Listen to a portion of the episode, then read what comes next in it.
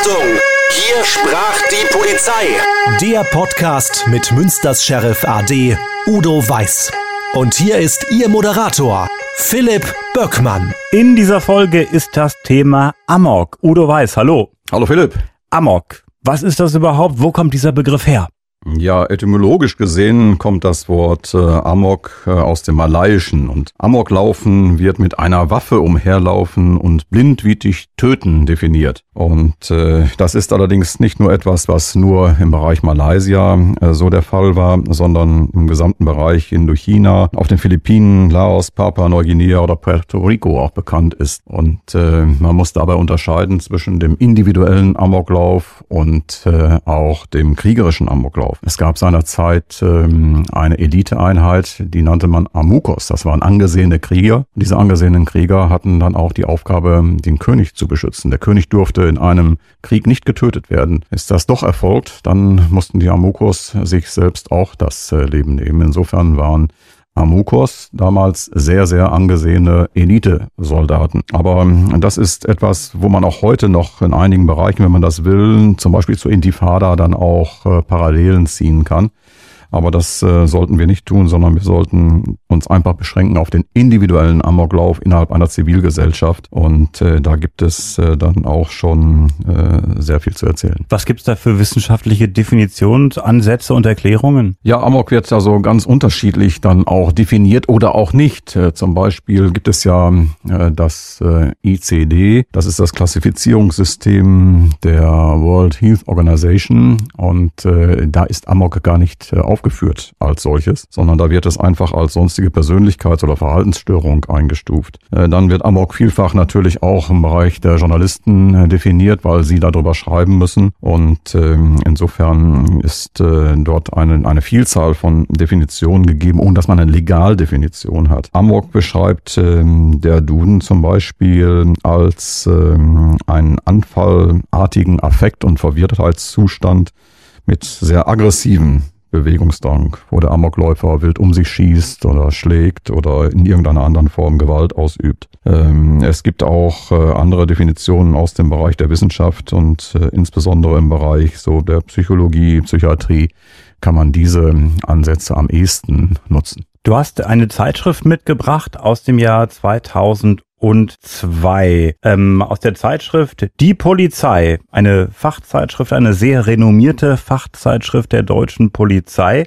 Und da ist äh, Amok ein großes Thema. Ja, das ist richtig, ähm, denn ähm, wir haben noch in Erinnerung auch äh, Erfurt, Robert Steinhäuser, Gutenberg-Gymnasium und äh, es gab dann natürlich auch Amoktaten auch ähm, in äh, Deutschland. Emstetten beispielsweise. Emstetten, ja, es, also es gab schon Amoktaten, ich sag mal so schon ganz, ganz früh. Vielleicht erinnern sich noch einige dran, im Juni 1964 in Köln. Es war Walter Seifert, der tötete acht Kinder, zwei Lehrerinnen und verletzte 20 Menschen schwer und danach beging er Suizid. Und selbst das ist nicht der erste Amoklauf in, in Deutschland, sondern ganz spektakulär auch in der Wissenschaft belegt ist der Fall des Hauptlehrers Ernst Wagner, der bereits 1913 stattfand. Er tötete seine Frau und seine vier Kinder, fuhr dann nach äh, Mühlhausen in Baden-Württemberg, zündete Scheunen und Häuser an und hat dort weitere Menschen erschossen und äh, dann wurde er schwer verletzt überwältigt. Für ihn bestand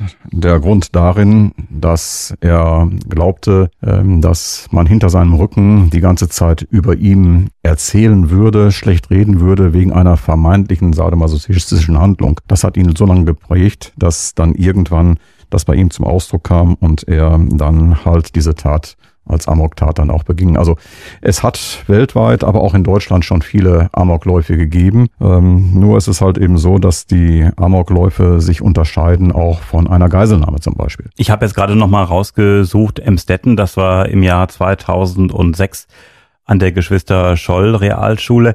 Und du hast es gesagt, ähm, so eine Amoktat unterscheidet sich von einer Geiselnahme. Was ist denn da der Unterschied? Ja, also der Unterschied ist vor allen Dingen darin, dass man einem Geiselnehmer äh, dann auch verhandeln kann. Und auch die polizeilichen Taktiken waren auf diesen Erfahrungswert auch immer eingestellt. Das heißt, ähm, wir haben dann mit Kräften, äh, die immer sofort vor Ort sind, das sind die Kräfte des Wachdienstes, natürlich die Situation erstmal unter Kontrolle gebracht und haben dann äh, abgesperrt, und haben dann Verbindung aufgenommen mit den Geiselnehmern und haben äh, Verhandlungen mit dem Ziel zunächst der Aufgabe da herbeigeführt. Und es wurden natürlich in der Zwischenzeit Spezialeinheiten herangeführt. Und äh, bei einem Amoktäter ist das natürlich ganz anders. Also wenn wir mal davon ausgehen, dass äh, der Amoktäter so eine dissoziative Störung aufweist, vielleicht nochmal gleich darauf eingehen können, was man darunter versteht, äh, endet das meistens auch darin, dass er sehr schnell sehr viel töten will. Und möglicherweise in den meisten Fällen auch sich selbst. Also er hatte mit dem Leben am Grunde genommen abgeschlossen. Also es geht gar nicht darum, dass man irgendwie verhandelt oder diese dass er Zeit irgendwie hat man was dann, diese Zeit hat man gar nicht. möchte. Das möchte er gar Nein, nicht. diese Zeit hat man dann überhaupt nicht und insofern ist eine sofortige Intervention äh, notwendig und gefragt. Das heißt, also die sofort eintreffenden Kräfte müssen sofort agieren und das haben wir damals auch erkannt und deshalb haben wir dann, das war dann eine Ausgangsfrage, auch einen sehr umfangreichen Artikel geschrieben, äh, der dann auch so ein Umdenken auslöste, auch ein Umdenken hinsichtlich des polizeilichen Einschreitens, des Bewusstseins und das alles muss ja vorbereitet werden und äh, das war unser Ziel, unser Wille und das ist dann hinterher Gott sei Dank auch aufgegangen. Du hast einen ausführlichen Artikel verfasst und wenn ich hier so durchblättere, sehe ich, dass in dem Artikel einige Amokläufe beschrieben sind. Udo, ich lese hier sehr oft das Wort äh, Schule, Schüler. Ist es wirklich so, dass das ein Problemfeld ist äh, weltweit, dass äh, Amokläufe auch öfters mal an Schulen stattfinden? Ja, natürlich. Äh, Gerade im ähm, amerikanischen Bereich äh, sieht man das, aber wir haben es auch im, im deutschen Bereich ja sehr häufig dann auch. Äh, das kann letztlich überall geschehen. Es kommt darauf an, äh, wo eine Beziehung dann auch des Täters jeweils eben besteht. Das kann an der Arbeitsstelle sein. Äh, das kann auch, ich sag mal, ganz wahllos geschehen im öffentlichen Raum, dann bezogen auf bestimmte oder auch vorher äh, nicht auswählbare Personen aber natürlich dann auch an Schulen. Und äh, insofern ist es wichtig, dass man sich auch in diesem Bereich hierauf einstellt. Was können denn Auslöser sein für einen Amoklauf?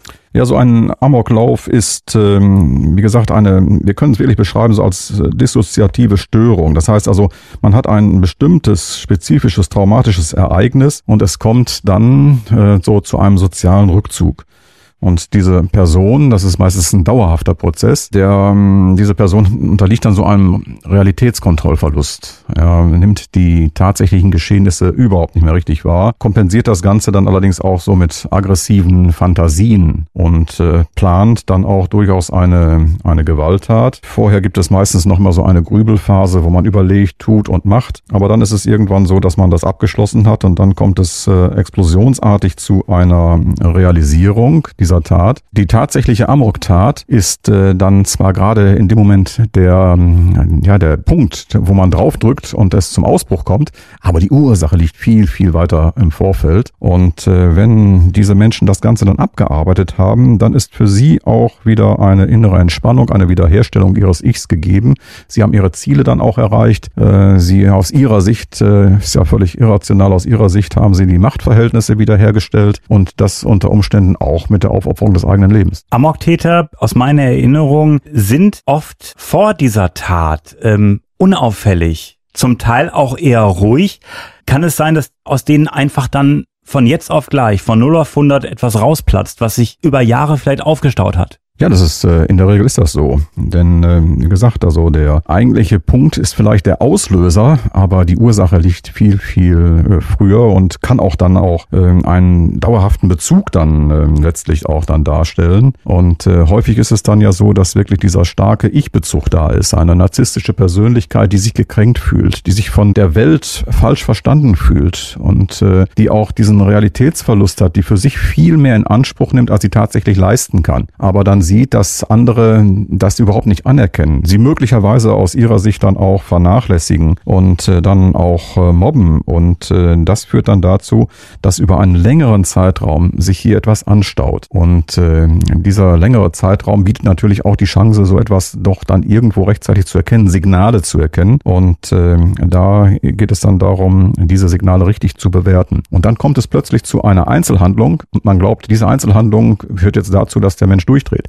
Das braucht es gar nicht sein. Das ist dann bloß nur der Auslöser. Wenn wir uns beispielsweise mal den Amoklauf von Emstetten anschauen, äh, der äh, 18-jährige Sebastian B., der war im Internet viel unterwegs, hat da so, ja, ich sag mal, Ballerspiele gespielt und äh, fühlte sich gemobbt und äh, das ist so eine Geschichte, gewalttätige Computerspiele, Videofilme äh, und dann äh, wird er auch noch äh, gemobbt, äh, fühlt sich von seinen Lehrern bevormundet. Das ist bestimmt auch so eine Geschichte, die sich dann aufgebaut hat mit Monaten oder wenn nicht sogar mit Jahren. Ja, das ist richtig. Wer spricht da immer von der Handlungslatenz und äh, da muss man sagen, das kann äh, natürlich so Sport erfolgen. Es kann auch Stunden sein, es kann aber auch vier Wochen sein und es gibt auch äh, Taten, wo man nachweisen konnte, dass das Ganze acht Jahre bereits äh, so bei diesem Menschen innerlich gebrodelt hat und äh, das ist äh, ganz, ganz unterschiedlich und äh, hängt natürlich auch dann viel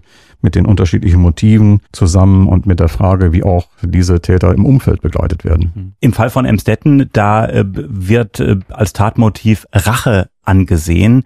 Ist das äh, oft ein Motiv? Äh, deckt sich das äh, mit den Erläuterungen, die du eben äh, gesagt hast, dass man im Grunde genommen ja was in sich reinfrisst, sich ungerecht behandelt fühlt und irgendwann platzt es dann aus einem heraus? Ja, ja das deckt sich schon, aber die Motive sind ganz unterschiedlich und ähm, es gibt auch meistens nicht immer diesen, diesen ganz einzelnen, vergleichbaren klassischen Verlauf. Aber in der Regel ist es so, dass die Motive vielschichtig sind und sie reichen von Beziehungsproblemen, von Konflikten am Arbeitsplatz über Ärger mit äh, öffentlichen Organen, öffentlichen Bloßstellungen äh, bis hin zu Kleinigkeiten. Und wir denken auch an Wien zum Beispiel auch, wo der Amoktäter in diesem Bereich dann auch das Rathaus gestürmt hat, äh, weil er sich auch von den Behörden nicht äh, richtig äh, gewertschätzt gefühlt hat. Und auch dieser Amoklauf zu Beginn äh, in Köln mit einem Flammenwerfer, hier war es auch so, dass derjenige seine Kriegsverletzung nicht anerkannt bekam und fühlte sich dann auch dadurch tief getroffen, Hinzu kam, dass er glaubte, Ärzte hätten seine Frau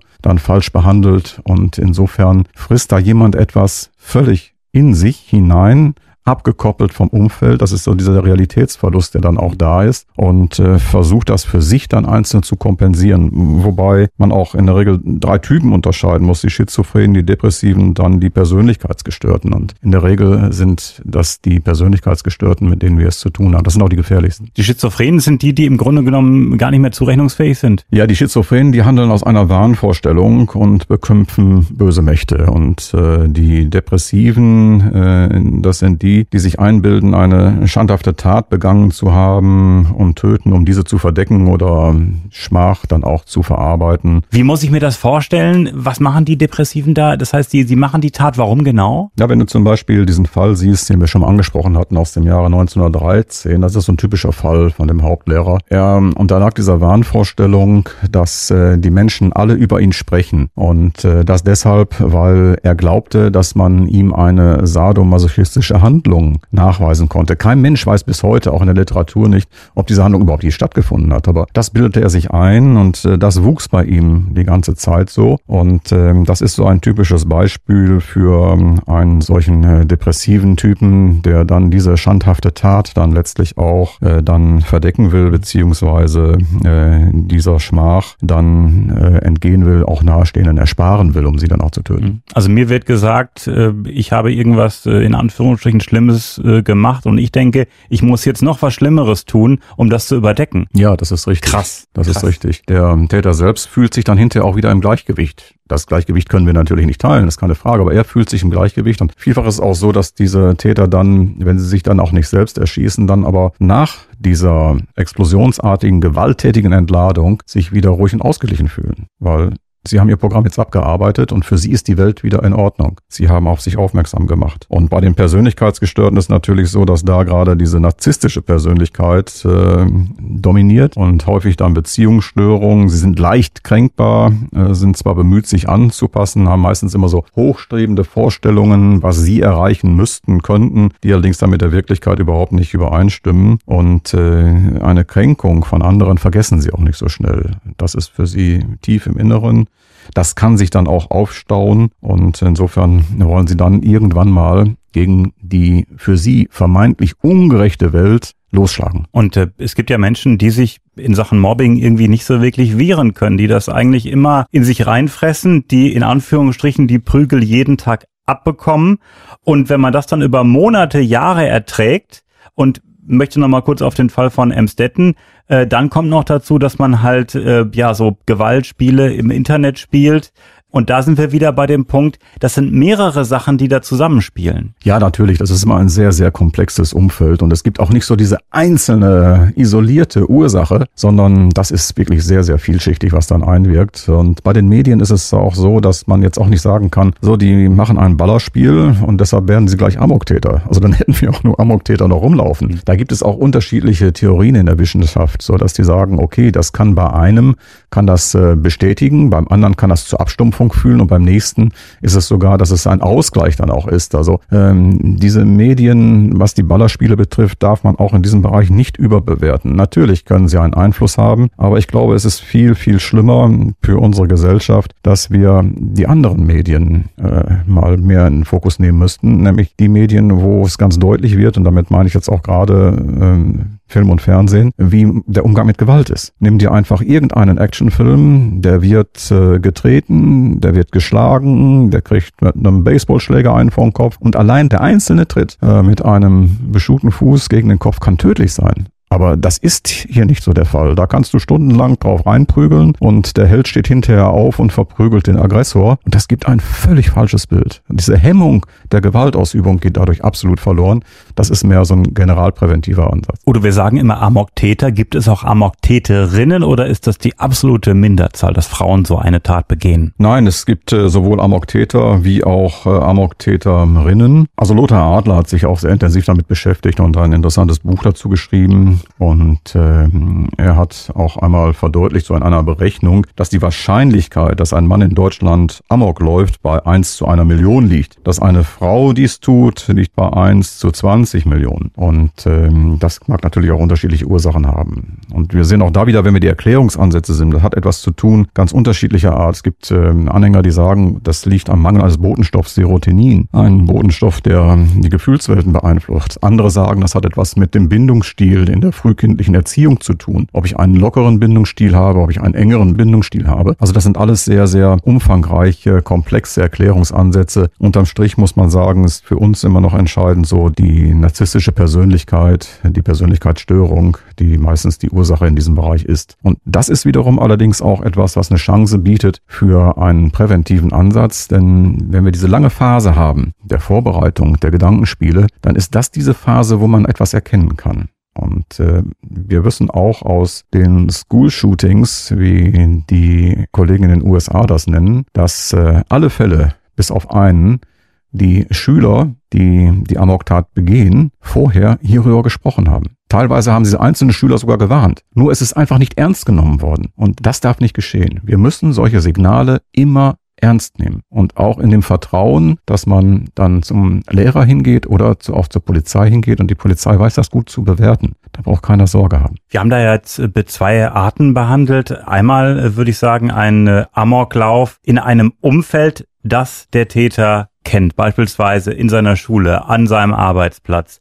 Und es gibt ja auch äh, Amoktaten, dass einer beispielsweise wahllos äh, irgendwo um sich schießt. Was ist da der Grund, dass jemand wahllos um sich schießt? Ist das beispielsweise einfach insgesamt äh, ein ein Rachefeldzug gegen die komplette Gesellschaft? Äh, und ist es so, dass beispielsweise, wenn jemand äh, gezielt in seine Schule geht, zu seinem Arbeitsplatz, dass man da gezielt Rache an der Firma, an der Schule nehmen möchte? Ja, man hat natürlich immer symbolträchtige Werte und das können entweder eigene Kollegen sein, das kann die eigene Schule sein, das können natürlich auch Symbolträger des Staates sein, zum Beispiel Polizisten oder wie in Wien zum Beispiel überhaupt dann Mitglieder im Rathaus dann auch. Und äh, entscheidend ist, dass, ähm, so hat das Sowski auch ein äh, Wissenschaftler einmal mitgeteilt, ist das, was der Amoktäter will. Und er sagte immer, der Amoktäter will nicht martern und quälen, sondern sofort töten. Und da will er ziemlich viele dann letztlich auch mitnehmen. Und äh, wir kennen das auch, äh, Murder on Spree sagen die Amerikaner, äh, dass ich zum Beispiel in einem bestimmten Bereich beginne, in meinem eigenen Wohnumfeld kann das sein. Also es kann ja die eigene Familie sogar sein, dass ich in der Schule dann da bin, dass ich dann anschließend weiterfahre. Dann gucke ich, was mir einfach begegnet irgendwo und dann ist das wahllos einfach. Äh, dann fahre ich wieder zu einem anderen äh, Beziehungsort für mich hin, äh, mache dort weiter und ich gehe dann wiederum weiter. Also das geht so lange, bis dieser Rausch letztlich vorbei mhm. ist. Und deshalb ist es so wichtig für die Polizei, diesen Rausch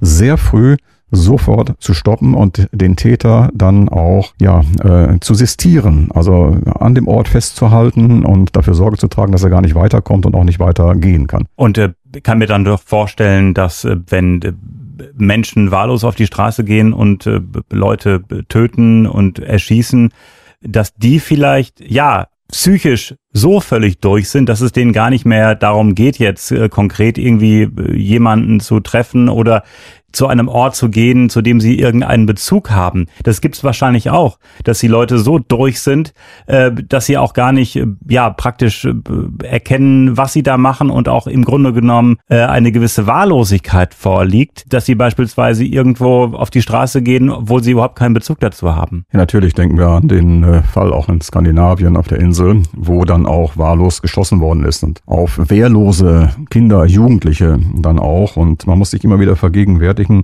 es handelt sich hierbei um, um einen Menschen, der den eigenen Tod entweder schon geplant hat oder auf jeden Fall in Kauf nimmt und für ihn existieren gar keine inneren äußeren Grenzen mehr, sondern er ist äh, jetzt so in einem Tunnel, in dem er sich befindet und dann marschiert er durch. Er hat ja so seine eigene gefühlte Gerechtigkeit und es kommt auch hinzu, dass dieses Machtgefühl, dann bei ihm jetzt da ist. Deshalb häufig auch dieser äh, materialistische Auftritt und äh, wenn man hat natürlich dann Schusswaffen auch und die geben einem jetzt dieses Machtgefühl über andere Menschen, was mhm. für ihn ganz, ganz wichtig ist, mhm. denn das ist ihm gegenüber die ganze Zeit verzagt worden. Mhm. Und jetzt glaubt er, dass er mit diesem Machtgefühl, das er jetzt mhm. einmal ausüben kann, die Welt für sich wieder in Ordnung bringen kann. Jemand fühlt sich jahrelang unterdrückt, und deswegen vielleicht auch diese Unauffälligkeit, weil der nicht der, äh, ich sag mal so, Macker ist, der dann sagt, nee, so nicht, sondern der schluckt das einfach alles. Und äh, ja, und dann will er halt selber dann mal Macht ausüben und sagen, jetzt gibt's hier so die große Revanche. Aber äh, krass, dass Menschen zu äh, sowas fähig sind. Und oft, glaube ich, ähm, du hast es gesagt, es ist oft in der Vergangenheit, dass da schon was war und manchmal ist es ja auch die Kindheit, wo man schon äh, ja eine gewisse Unterdrückung äh, wahrgenommen hat und unter der man leiden musste.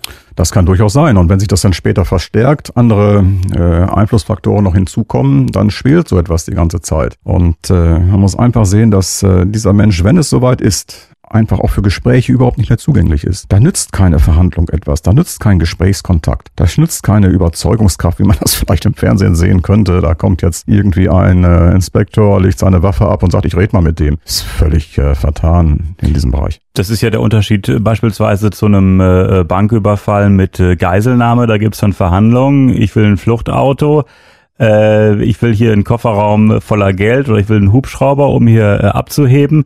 Das sind Forderungen, da will jemand was, da will jemand aus dieser Situation raus und flüchten und im Grunde genommen unerkannt in Anführungsstrichen entfliehen. Und das ist ja das Krasse bei diesen Amoktaten, da wird ja in Kauf genommen, dass äh, im Grunde genommen äh, man selbst dann äh, praktisch äh, festgenommen wird. Man möchte ja gar nicht verhandeln, man möchte ja gar nichts erreichen, man möchte im Grunde genommen nur Menschen quälen. Absolut, das ist von vornherein das Ziel und äh, auch das, wo er ähm, darauf Wert legt, wo er darauf fokussiert ist und alles andere äh, nützt nichts. Deshalb kann man ihn auch dann nur wirklich auch mit Waffengewalt dann letztlich auch stoppen. Und das wollten wir auch mit unserem Artikel deutlich machen. Und äh, man sieht es auch bei dem Amok-Täter häufig diese Maskierung, die dann da ist. Das hat unterschiedliche Gründe. Zum einen will man Distanz schaffen zwischen sich und dem Opfer, zum anderen schlüpft man in eine andere Rolle hinein oder man kopiert äh, dann eine Filmsequenz, dann auch wiederum ein Computerspiel, das man dann auslebt und für sich als Lösung dann letztlich auch erachtet. Und ähm, da ist, ist dies auch nochmal wieder ein Zeichen, eine rationale Vorgehensweise zur Beeinflussung dieser Person ist in diesem unmöglich. Das war ja beispielsweise auch in Emstetten so. Äh, der äh, Täter hatte im Internet äh, das Pseudonym Resident X und äh, war dann auch ein bisschen äh, verkleidet. Und da geht praktisch so, ja, so ein Videospiel, so die virtuelle Welt äh, mit der Realität äh, zusammen. Das ist richtig. Man lebt das dann aus, man hat sich das dann ausgedacht und ähm, dann äh, geht man diesem folgend dann einfach vor. Das haben wir zum Beispiel ja auch gehabt äh, bei diesem School-Shooting 1999 in Littleton, wo dann äh, die beiden auch mit schwarzen Trenchcoats, die beiden Jungs, beide waren so 17, 18 Jahre alt, mit schwarzen Trenchcoats äh, bekleidet, äh, dann äh, die Schule, die Cafeteria gestürmt haben, haben dann gleich zwei Jugendliche getötet, äh, dann weitere zwölf äh, Mitschüler, einen Lehrer verletzt und 23 weitere noch wiederum schwer verletzt und sie hatten einen Film nachgespielt, im Grunde genommen mit Leonardo äh, DiCaprio. Das war ihre Handlungssequenz und auch sie hatten sich gekränkt gefühlt, ausgegrenzt gefühlt aus der Community dieser Schule dann auch. Amok, ein großes Thema. Wir sprechen in der nächsten Folge weiter. Udo, erstmal bis hierhin vielen Dank. Okay, Philipp, äh, bis zum nächsten Mal. Und wir freuen uns, wenn Sie diesen Podcast abonnieren, damit Sie keine Folge verpassen. Jeden zweiten Freitag gibt es eine neue Folge.